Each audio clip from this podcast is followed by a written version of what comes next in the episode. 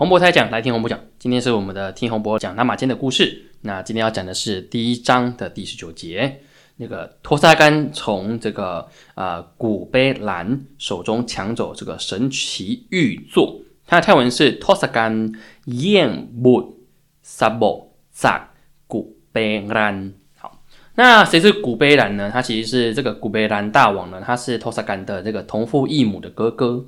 那虽然他是哥哥，可是呢，当时在分配这个呃，就是他的，就是说他们的爸爸分配这个城啊，各种这个财产的时候呢，这个古贝兰呢，他并没有拿到最大的城哦，就是他们最大的主城主城是在那个龙卡城嘛哦。那古贝兰当时呢，获得的是这个嘎拉掌哦，嘎拉掌城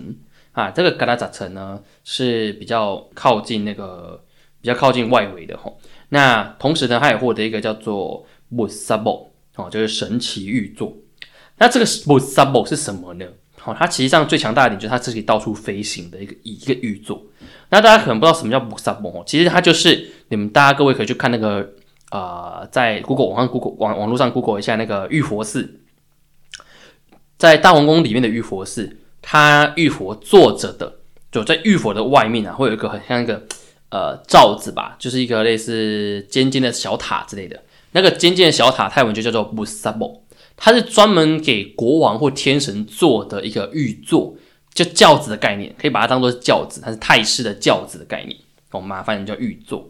好，那古贝丹呢，他也常搭乘这个这个 b u s a b o，这神神奇玉座呢，飞到这个湿婆神神山下，然后去拜见这个湿婆神。哦，那刚好这个碰巧呢，他也遇到那个湿婆神正在这个长。艾拉湾，没错，艾拉湾巷哈上面休息，所以因此呢，在古贝丹呢就在那个湿婆神山的山下边走边等待。好，那就他在山下神山下面等待的同时，同一时间呢，这个托萨干啊，跟我们上一集有提到，他刚练完这个托心术嘛，所以觉得哇，现在天下无敌的哦，这个应该没有人可以阻止我了。然后想到哦，当初啊，爸爸把这个这个穆萨博神奇玉座呢赐给他的大哥，嗯，应该把它抢过来才对。所以于是呢，他就飞过去找他大哥，他到处找找找找，哦，刚好看到他在湿婆神神神山的下方，然后就马上飞开，马上飞下去找他大哥，然后古贝兰就马上跟他说：“哎，那个那个大哥，你这个神奇玉座给我吧，哦，这个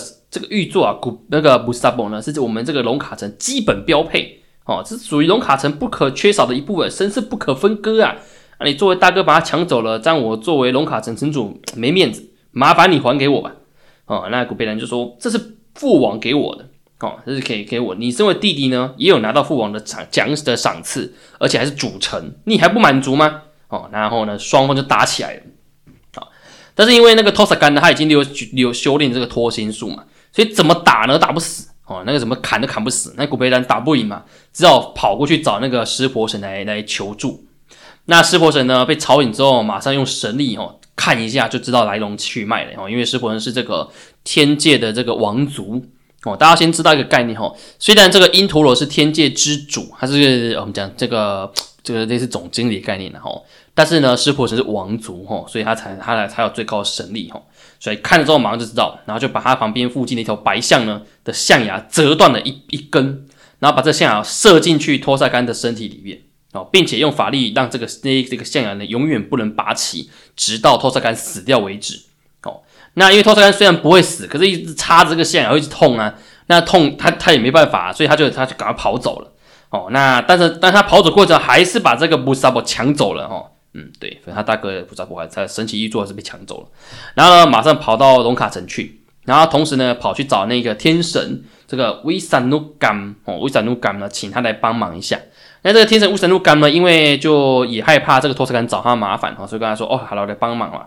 所以呢，就就来帮忙把这个象牙拔除哦。最终呢，还是成成功把它拔掉，才让这个托斯干呢的身体这个象牙不会继续插着哦，不然他可能一辈子痛到死哦。那这一段呢，其实要讲一个大重点，就是托斯干呢他的狂妄自大哦，以及呢，其实不管他怎么强，这个最高天神之主哦，就我们所讲的这个湿婆神，绝对有办法可以克制他，起码可以制裁他。